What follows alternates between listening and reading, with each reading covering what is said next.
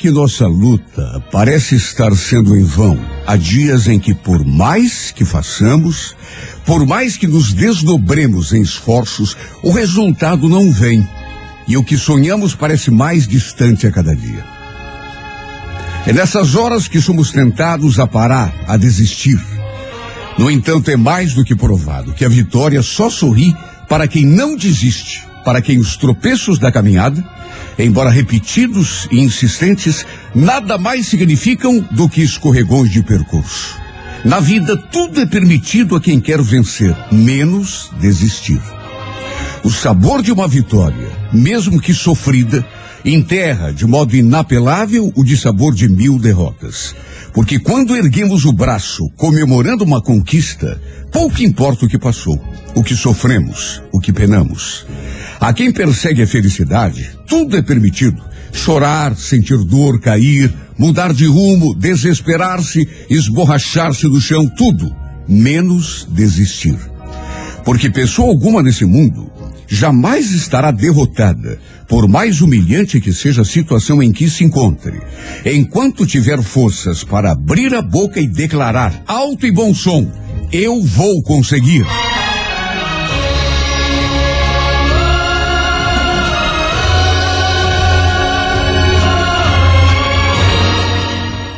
Olha, a pessoa que nasce no dia 7 de janeiro geralmente tem muitos sonhos, especialmente em relação ao aspecto material. Tudo que consegue é fruto do seu esforço e dedicação, pois raramente recebe alguma coisa de mão beijada. A sua maior qualidade é a persistência, responsável, aliás, por suas maiores vitórias na vida. Tem notável capacidade de organização e disciplina sabendo quase sempre administrar com eficiência qualquer trabalho que lhe seja confiado. Por temperamento, não faz grandes conquistas da noite para o dia. Em geral, seu sucesso chega aos poucos através do esforço continuado. É reservada em relação a quase tudo, especialmente sentimentos e emoções. No amor, a pessoa do dia 7 de janeiro, embora aparente ser forte e independente, apega-se bastante à pessoa amada quando realmente apaixonada. Repito, também nasceram no dia 7 de janeiro Quem e, portanto, é? estão aniversariando hoje Quem que é? o astro do cinema norte-americano, Nicolas Cage. Bom demais. E também o piloto britânico, campeão de Fórmula 1, Lewis Hamilton. Hum, ligeirão. Eu acho que depois do, do Schumacher, é o cara mais destacado da Fórmula 1. Se né? eu não me engano, faltam quatro ou cinco vitórias para eles ficarem equiparados juntamente hum. com. É, tá no mesmo hall ali, Renato. É verdade. Bom. Para você que hoje completa mais um ano de vida, um grande abraço, parabéns e feliz aniversário.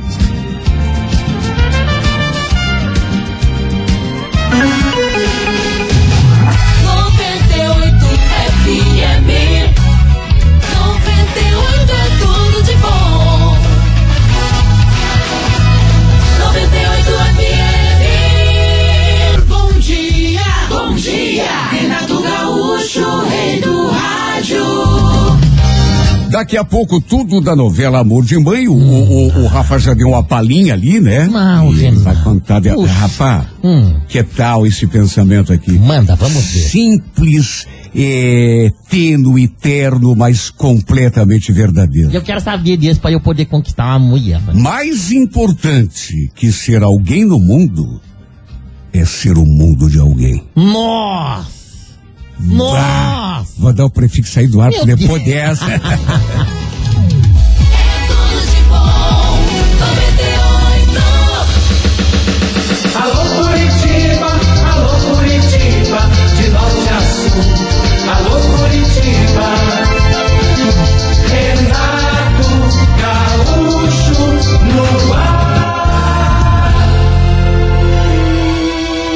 Começa agora momento de maior emoção no rádio. 98 FM apresenta A Música da Minha Vida com Renato Gaúcho. Quando eu estou aqui, eu vivo esse momento lindo.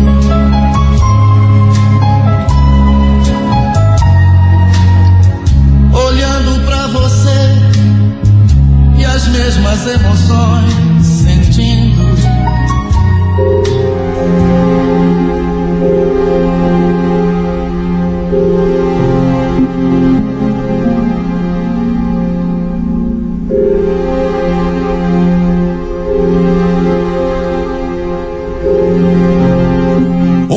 começamos a contar a história de Paulo e Lúcia.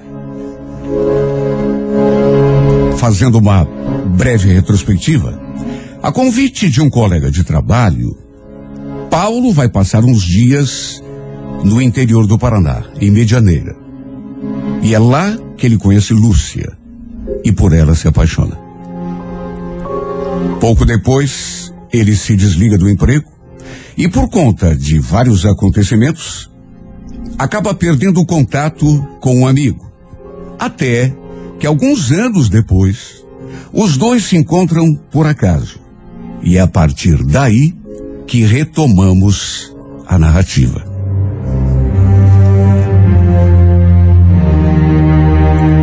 Olha, foi uma surpresa tão grande quando eu o encontrei na rua. Ele falou que tinha uma coisa séria para me contar. E olha, pela cara que fez, devia ser sério mesmo. Eu fiquei imaginando, depois de quase quatro anos, que será de tão sério que esse cara tem para me falar? Só que antes de começar, ele me fez aquela pergunta. Escuta, Paulo, você lembra do Flávio, aquele meu amigo? Daquela vez que a gente foi lá no sítio dos parentes dele lá em Medianeira? é claro que eu lembrava. Aliás, foi só lhe falar e a imagem da Lúcia surgiu na minha mente no mesmo instante. Pois então, é. Tem uma coisa aí que. Nossa, o que a gente te procurou, cara. Tem que te falar porque é coisa importante. Olha, eu cheguei a tremer.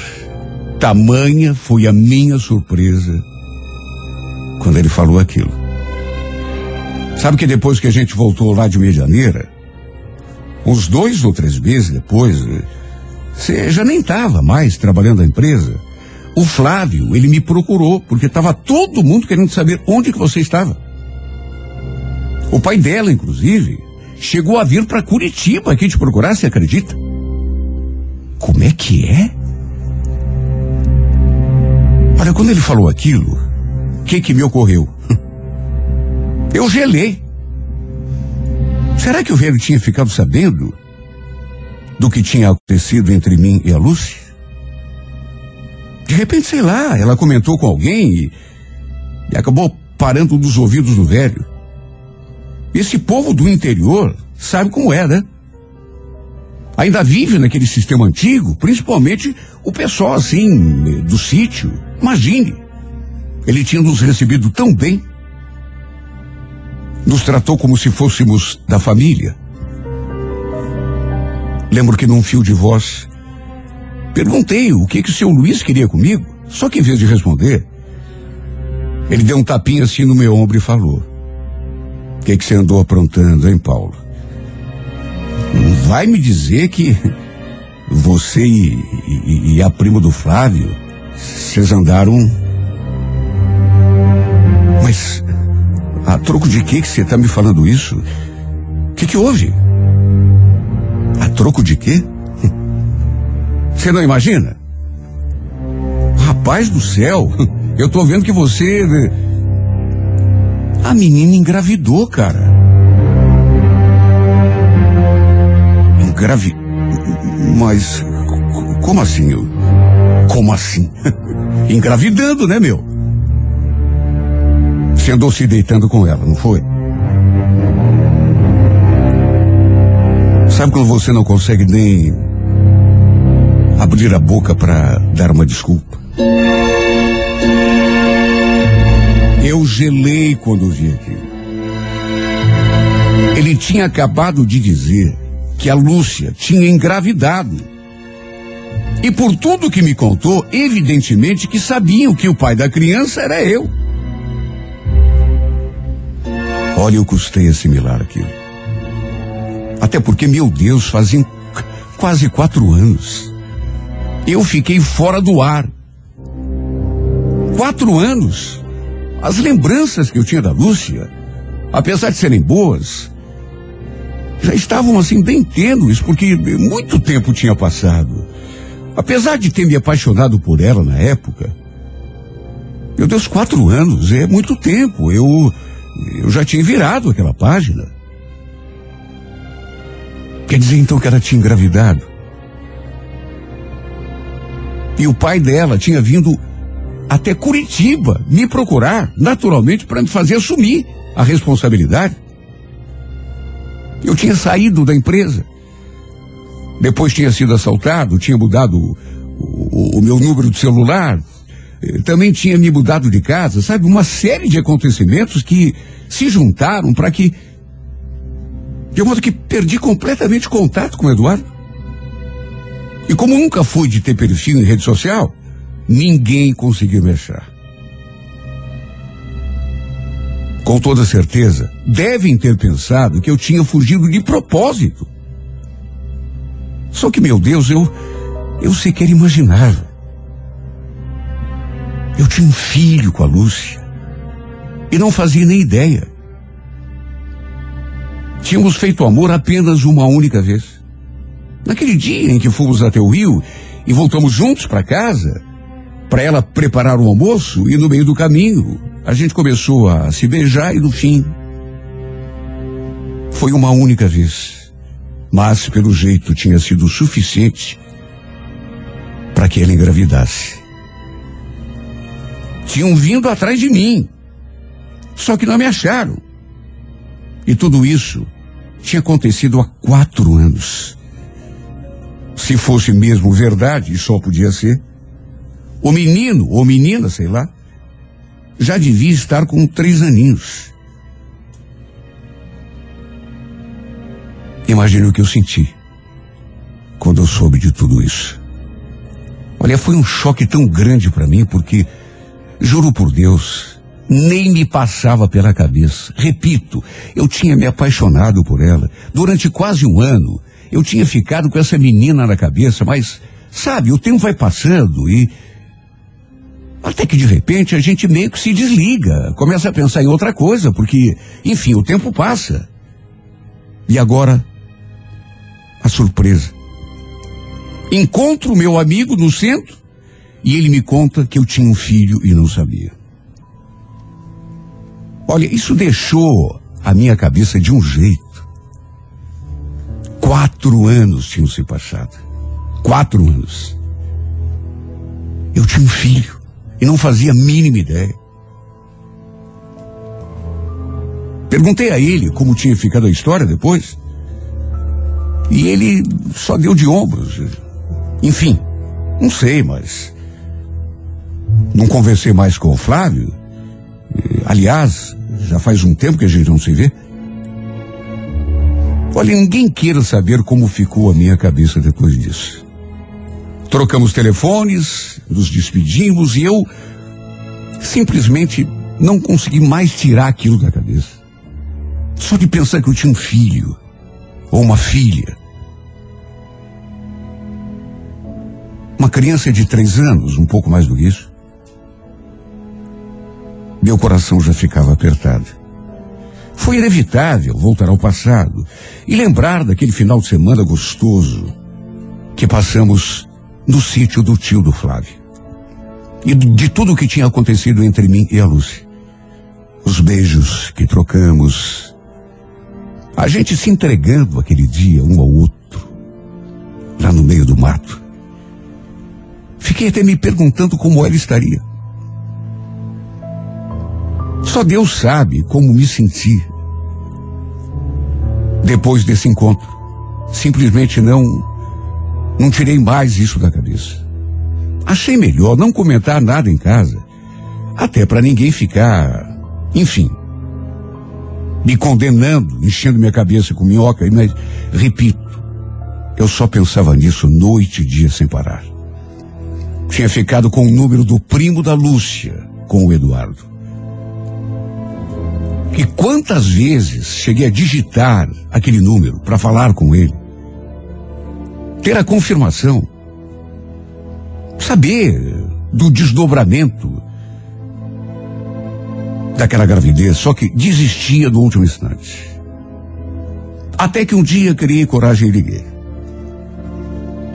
Quando ele atendeu e eu me identifiquei, ele ficou espantado. Falou que o Eduardo não tinha contado nada, que a gente tinha se encontrado no centro. Perguntei se era verdade mesmo aquela coisa de, de gravidez e ele confirmou. E ainda acrescentou. Olha, cara, eu acho que você teve até sorte, viu? Pelo tio não te encontrar, porque ele ficou uma fera. Sabe Deus o que ele teria sido capaz de fazer se tivesse ficado frente a frente com você. Até comigo ele brigou. Só porque fui eu que te levei lá no sítio. Até eu saí como culpado dessa lenga-lenga aí. Ele quis saber se a gente tinha mesmo, enfim, tido alguma coisa. E é claro que eu confirmei, porque nessas alturas ela tinha contado mesmo. Falei que tinha sido uma única vez. Só que mesmo assim não adiantou, porque ele me passou um sermão. Enfim. Mesmo dizendo que se soubesse, se tivesse sabido, teria assumido a minha responsabilidade e até quem sabe tivesse trazido a Lúcia para morar comigo aqui em Curitiba. Nem assim ele aliviou meu lado. E quando estava prestes a perguntar como que ela estava, se ele tinha alguma notícia dela e da criança, ele se antecipou. Mas olha, fica tranquilo, viu? Você tem mais sorte do que juízo. Porque agora tá tudo certo. A Lúcia acabou casando com um cara lá que morava lá perto e parece que o cara assumiu a criança. Olha, eu escutei aquilo e não sei nem dizer se me senti aliviado ou se me senti pesaroso. Porque afinal de contas, embora eu não soubesse até aquele momento, até ter encontrado meu amigo, eu tinha um filho. Segundo Flávio, ela nem morava mais lá no sítio. Tinha se mudado, não para muito longe, mas depois que se casou com o tal sujeito, e a conversa parou por aí. Só que eu fiquei me consumindo com aquilo. Na verdade, nunca mais consegui me livrar daquele peso na consciência. Eu dormia pensando nisso, acordava pensando nisso.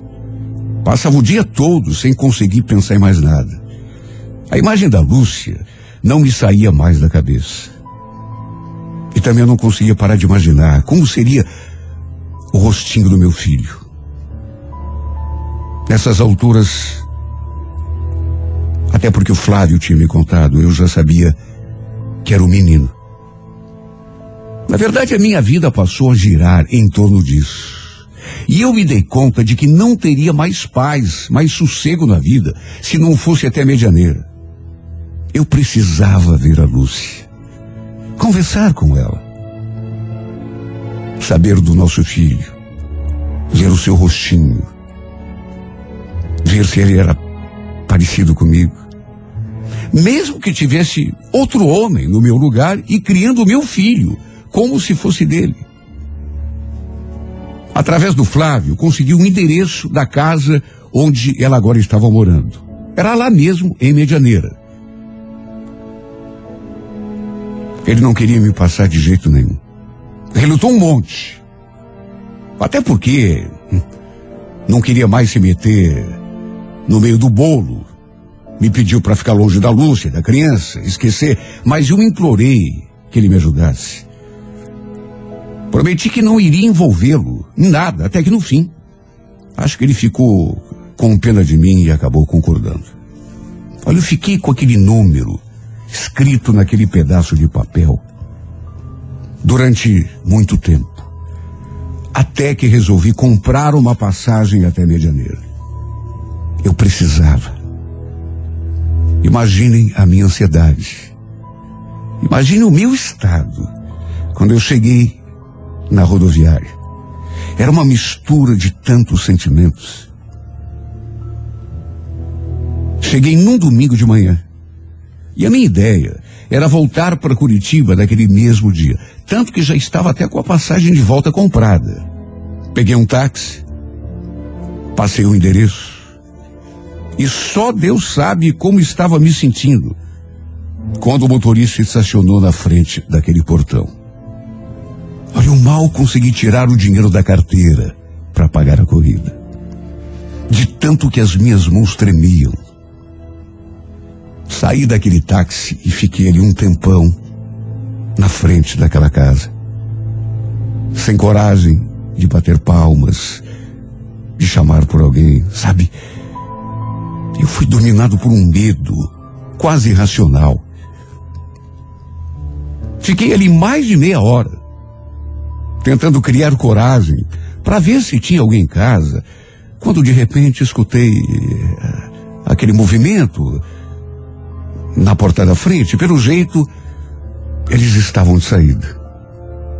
Fiquei com medo da reação da Lúcia quando me visse ali e, no impulso, me escondi atrás de uma árvore que havia ali perto. Dali do meu esconderijo, vi quando eles saíram pelo portão. A Lúcia, ao lado daquele cara que eu nunca tinha visto, e aquele menino. Olha, eu quase desabei quando vi aquela cena. Ela continuava igualzinha. Sabe, o mesmo jeito. E aquele menino, meu Deus, aquela criança. Olha, eu não estou exagerando, mas. Como era parecido comigo. Imagine a minha emoção. Era o meu filho. Um filho que eu não conhecia, de cuja existência eu não fazia nem ideia. Até algumas semanas atrás, quando encontrei o meu amigo no centro e ele me contou. Olha, não sei como não me viram escondido ali atrás daquela árvore, porque eu estava a pouco mais de quatro ou cinco metros. As minhas pernas vacilaram.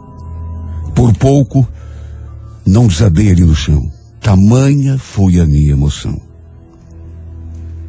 Vi quando aquele cara pegou o meu filho no colo, depois segurou a mão da Lúcia e saíram caminhando na direção oposta.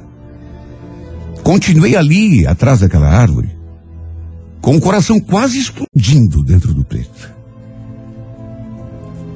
Até que resolvi ir atrás, para ver onde estavam indo.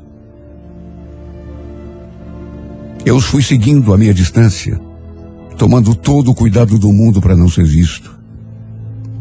Até que vi os dois e aquela criança entrando na igreja. Era o horário da missa.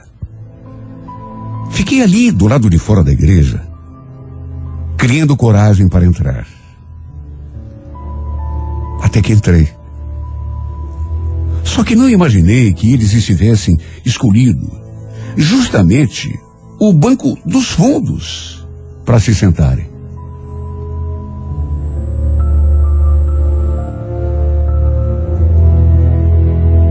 Aquele banco estava logo depois da porta e eu entrei olhando lá na frente, até porque, e no que entrei, como se tivesse sido combinado.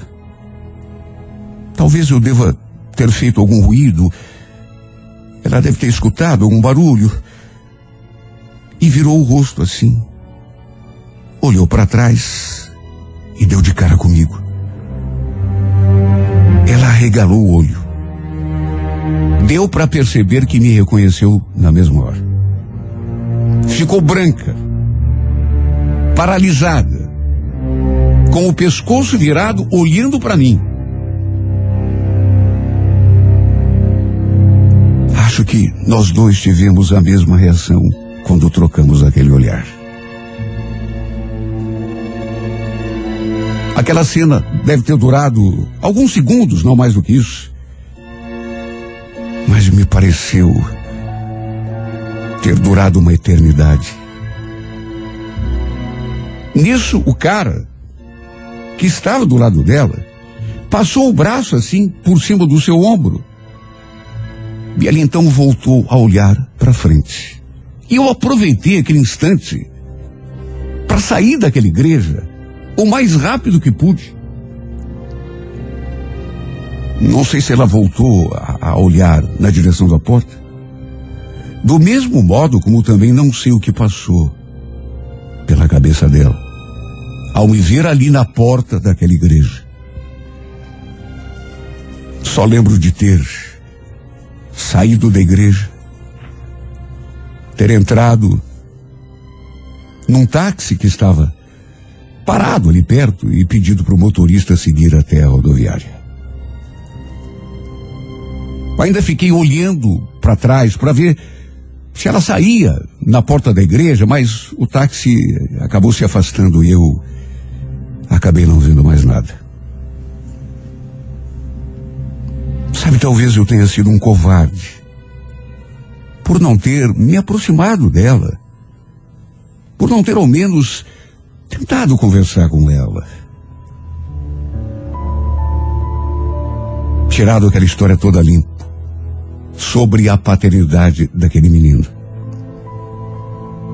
Até porque foi com esse intuito que eu fui até Medianeira.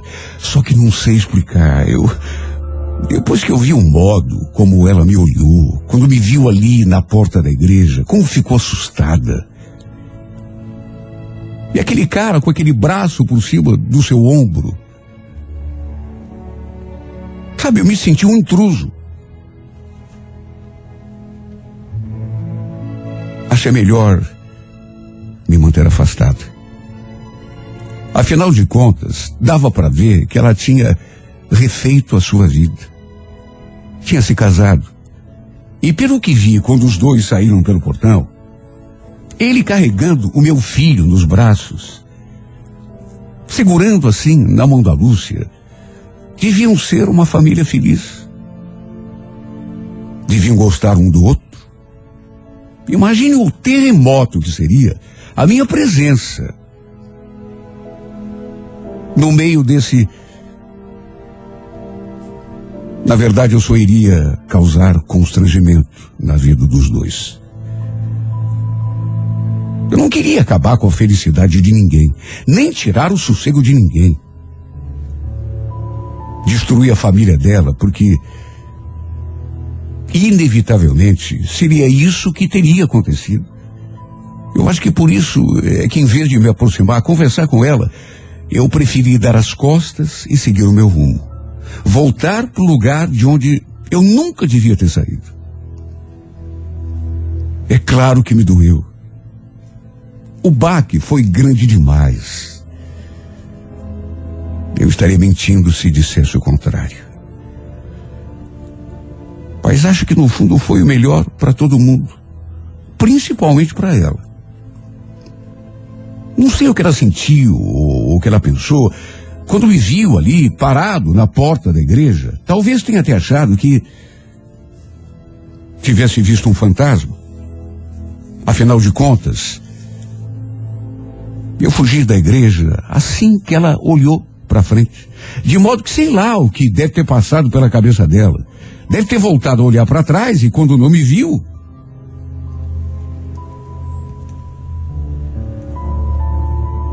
Até hoje não sei se tomei a decisão certa, porque tenho meu filho.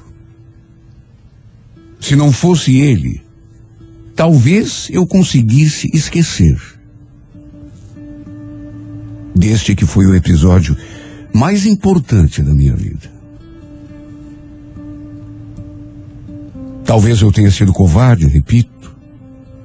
Talvez eu devesse esclarecer tudo, mas de que jeito, meu Deus? Ela está bem. Meu filho está bem. Eu seria um entrave. Eu era o intruso naquela história. Eu nem devia estar ali naquela igreja. De modo que, mesmo depois que fugi, que pensei melhor, acho que no fim acabei tomando a melhor decisão. Repito, ela deve ter pensado que viu um fantasma, porque. Nunca vou saber. Porque fugi. Será que agi errado? É uma pergunta que me faço até hoje. Não sei. Só sei que tive medo de me aproximar e acabar estragando tudo. Até hoje sinto vontade de conhecer meu filho de verdade, de me aproximar dele e dizer que sou o seu pai verdadeiro de sangue, mas também penso nele. Como vai ficar a cabeça desse menino? Será que eu tenho esse direito? Talvez seja até egoísmo da minha parte, porque estarei pensando apenas em mim, naquilo que eu quero, em vez de pensar no bem-estar do meu filho e da Lucy. Acho que se for da vontade de Deus, um dia iremos nos encontrar. E quem sabe eu revele a verdade que hoje preferi deixar escondidinha aqui dentro do meu peito. Se for da vontade de Deus, se estiver escrito no livro do destino, um dia ele vai saber que eu sou seu pai. Só que por hora, talvez seja melhor deixar as coisas como estão. Por mais que isso me doa, porque só Deus sabe a vontade que me deu quando eu vi aquele menininho no colo daquele homem. Só Deus sabe a vontade que me deu de correr até ele, pegá-lo no colo e dizer aquilo que continua trancado aqui dentro do meu peito. Meu filho, olha para mim. Deixa eu te dar um beijo. Deixa eu te segurar. Porque eu sou teu pai. Eu sou o teu pai.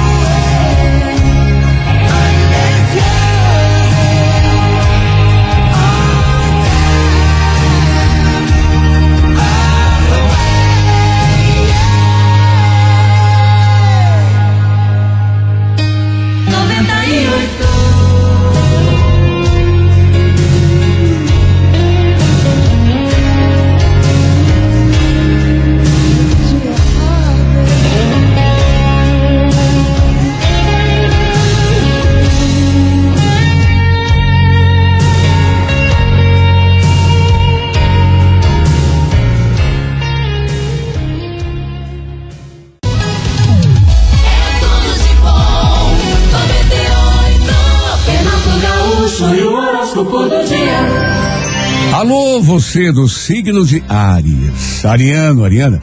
Inicia-se agora um período estimulante para relações sociais de trabalho, viu, Ariano? Não subestime a ajuda e a participação das outras pessoas na, no desenvolvimento das tuas coisas, porque isso não é, é- é- não é sensato, né? É, é, deixar tudo na mão dos outros não é legal. Agora, é, de repente evitar a participação e a gente vive em sociedade, né? Os sentimentos amorosos se intensificam agora, viu, Ariano? Te predispondo a ser mais bem sucedido na tentativa de tocar o coração de uma determinada pessoa. A cor é Lilás, número 29, horas 5 da tarde. Alô, Toro, bom dia. Procure transformar teus sonhos em projetos. Ou seja, em vez de apenas divagar sobre as coisas que gostaria de ver realizadas, estabeleça um plano concreto de torná-las realidade. Não tenha medo de não ter todas as condições a teu favor. Comece que as condições aparecem.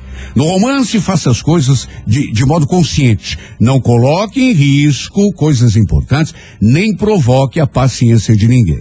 A Corê Bordeaux, número 20, hora onze e meia da manhã. Gêmeos, bom dia. Geminiano, Embora possa estar havendo eventuais impedimentos para a realização de um plano, a situação não é tão complicada quanto pode parecer a princípio. O importante, sabe o que, que é, Geminiano? É você acreditar em você mesmo e buscar dentro de si aquela energia necessária para insistir na busca do que você quer e está te fazendo falta. No romance, não tenha medo de assumir o que sente. Desistir da felicidade por medo ou covardia é o maior dos pecados que a gente pode cometer. A cor é laranja, número 35, hora nove e meia da noite. Bom dia para você do signo de Libra. Olha, Libra, não descuide do lado prático da vida. Você tem uma tendência muito grande a ficar adiando coisas importantes. Não, amanhã eu faço, amanhã eu faço. E o tempo vai embora, viu, Libra? E a vida também. No romance, sinto o coração mais peso com a cabeça. Decisões mal pensadas e atitudes impulsivas podem atrair aborrecimento, Libra. Cor amarela, número de sorte o 27, hora três da tarde. Alô, escorpião. Atenção não apenas às responsabilidades da vida prática, mas também na qualidade das relações de família e de trabalho, escorpião. Ainda que seja uma pessoa sensível e muito afetiva, às vezes você tem alguma dificuldade para se mostrar assim, né? E passa para os outros uma impressão é completamente oposta. No romance, verbalize, coloque em palavras o que está sentindo. A cor é vermelha, número 12, hora dez e meia da manhã. Sagitário, bom dia. Sagitário, procure prestar atenção nas coisas e pessoas, evitando a tendência a valorizar demais aquilo que você acha e, aquilo que você tem a dizer, né? Essa simples mudança de atitude vai facilitar o entendimento com os outros. Você vai ver. No romance, não dramatize uma situação. O bom senso atrai sempre as melhores soluções. A cor é laranja, número 62, hora favorável, oito e meia da noite. Bom dia para você que é de Capricórnio. Capricórnio, não seja muito severo, nem com os outros, nem consigo mesmo, na cobrança de soluções, viu? Há uma relação muito por- próxima entre aquilo que você conquista e o teu bom humor. Quando não atinge os resultados que planeja, o teu astral acaba muitas vezes pagando o pato, né? E de moral baixa, Capricórnio, aí mesmo que fica difícil. Se não entende? Por isso que é preciso a gente manter, né? Um astral elevado. No romance, não se compare nem se diminua sob hipótese nenhuma. Saiba valorizar o que você é e aquilo que você tem. A cor é violeta, número 19, horas seis da tarde. Alô, Aquário, bom dia. Aquariana, aquariano, a fim de não desperdiçar tempo nem energia, faça uma avaliação criteriosa dos teus projetos de vida a médio e longo prazo. A dispersão, Aquário, é uma das tuas maiores inimigas e você tem que aprender a se disciplinar e se concentrar naquilo que interessa. No romance, não se deixe aborrecer por uma situação ou atitude. Mostre personalidade acima de tudo. A cor é marrom café, número 53, hora 11 da manhã. Peixes, bom dia. Olha, Pisciano, mesmo que haja alguma dificuldade pessoal ou mesmo ligada a trabalho, a grande pedida é manter a cabeça fria e o bom senso. Deixar-se deprimir ou dominar pelo pessimismo nunca foi nem jamais será a solução. Pelo contrário. No romance, Peixes, saiba dar valor aos sentimentos verdadeiros e chutar para escanteio aquilo que não te serve que não te convém. a Coreia Azul, número 53, horas sete e meia da noite.